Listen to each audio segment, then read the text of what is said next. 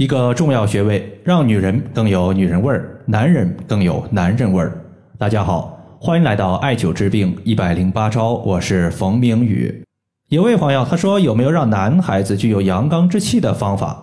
我家有两个娃，老大是女儿，老二是儿子。老大特别活泼，整天像个假小子一样；老二特别内敛，特别安静。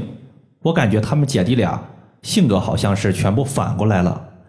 女儿活泼，其实我感觉蛮好的，但是男孩子这么腼腆，一点阳刚之气都没有，这是我完全无法接受的。想问一下，有没有哪个穴位能让女人更有女人味儿，男人更有男人味儿？如果想要解决上述的问题，就是一个穴位对于男性和女性都特别好的话，我首先想到的可能就是关元穴。关元穴是很多成年人经常艾灸保健的穴位。对于强身健体、增强免疫力有很好的效果。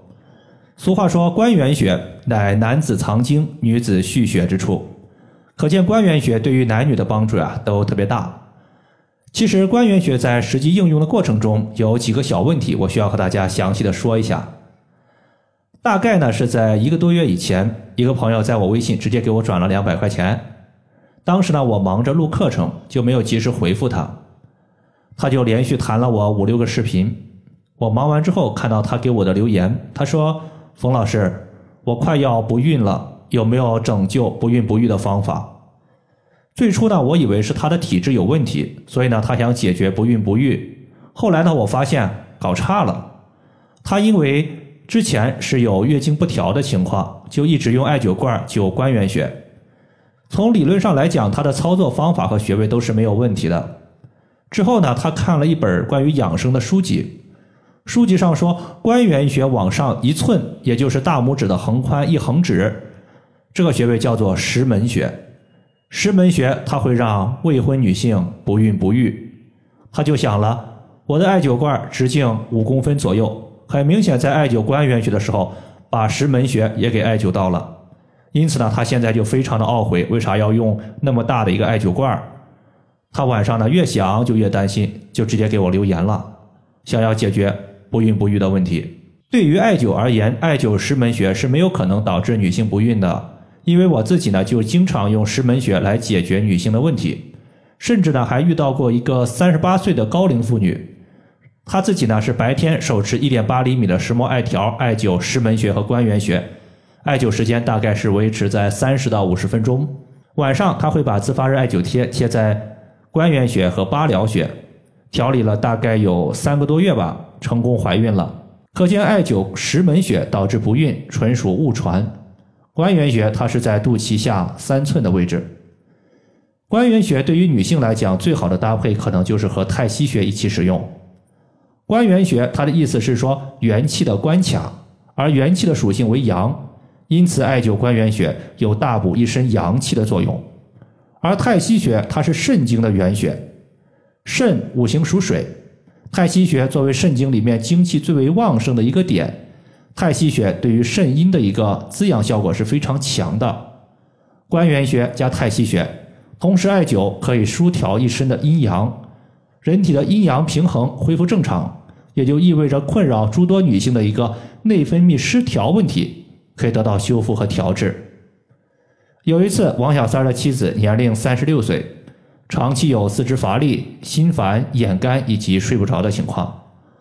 从她的舌头就能看出来，别人的舌头呢，基本上前端和后端属于是等宽的，她的舌头前端非常的小，整体舌头呀也非常的瘦小，舌头表面给人感觉啊就是比较晦暗，有点发青，整体就是肾阴虚。当时呢，我就推荐三个穴位给他，因为他是要调失眠嘛，主要用到的就是关元穴、太溪穴和三毛穴。关元穴和太溪穴，它是起到了一个平衡阴阳的作用；三毛穴，它是在睡前手持石墨艾条艾灸二十到三十分钟，这个穴位呢，能在睡前让人产生困意。艾灸了一个多月，他一直呢就是服用安眠药进行入睡的，之前是每次服用两片，后来呢就。